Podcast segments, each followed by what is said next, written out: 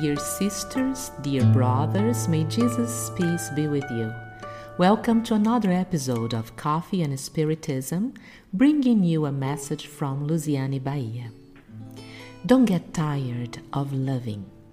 That's how benefactor Joana de Angelis starts message 140 from the book Happy Life. This simple sentence echoes in us as an overflow of thoughts the memories of disappointments, the exercise of forgiveness, the challenge of moving on when faced with the tribulations of life. Despite all these, before any circumstance, let us not get tired of loving. Love is Jesus' supreme proposition, the essence of the second revelation announced by him. Quote, loving God above all things and our fellow human beings as ourselves. Unquote. It's an invitation for us to overcome ourselves before any kind of situation, however difficult it may be, that we may always go on loving. It's the feeling that makes what is most divine in us express itself. It means shine your light. The benefactor says, quote, It's possible that love's answer does not come to you immediately. Unquote. If there is an answer, there must be a question. Ask love. When faced with life's challenges, are we used to asking love's opinion? In the book Love, Unbeatable Love, Joana states that, as a personal exercise, we must get used to asking love what it advises us to do. It means we should use love as a counselor for our decisions, and she insists that love will always answer, and that when we don't identify the answer, it's because we are not awake and paying attention to love's nuances. The benefactor also adds, quote, Maybe the reaction love entails surprise you. It's possible that you discourage them. Unquote. There will be moments when we want something and love will lead us to something else. We will think of giving up, of going away. We'll think of arguing, but love will deeply answer that we must persist, understand, and silence. Moments when we will feel like judging, like giving in and feeling sad, but love will lead us to mercy, to perseverance, and joy of living.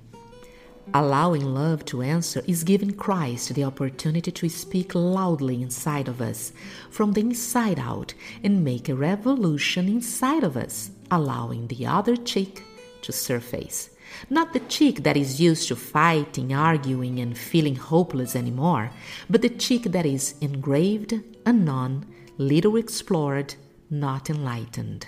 The love proposed by Jesus is the big beacon of light, making us aware of our real responsibilities.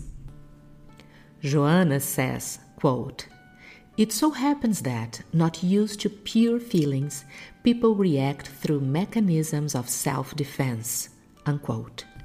Love will always lead us into acting and never reacting. And that will always be our big fight of liberation the struggle between what's embedded in us and what must flourish, shine, and spread out. Precipitation, untimeliness, exaggerated emotion lead us to situations of anticipation attitudes. These attitudes aim to preserve the safety of the habit that needs to be overcome and transformed. They are attempts that will not sustain themselves while we make the same choices, the same decisions, which obviously generate the same consequences, which always cause the same pains. That's why love is liberating. Wherever it presents itself, it takes the human being out of a state of conformity, of anger, bitterness, pain, leading her to the edifying, liberating work, a labor that is grounded in itself, inevitably generating effects on other people. The benefactor also leads us to these reflections, quote, insisting, however, you will be able to demonstrate the excellence of that limitless feeling, and you will mimic those you love. receiving back the blessings it brings. Unquote. God is love. Everything that surrounds us is love. Living something different from love is fighting what is natural, what is part of the creation. Turning away from what love is is a lot more trouble than loving, for it's swimming against the current. Just as it is tiring to insist in the flow that is contrary to the water course, the human being also gets tired of remaining contrary to the law of love. Overpowered, the person realizes that it's always all about love and that all opposing attempts will bring, consequently, educational instruments that will drive them back to God. Thus, Luciane shares with us some verses from a beautiful song composed by a dear brother of hers from Bahia, Armando Louie, singer and songwriter.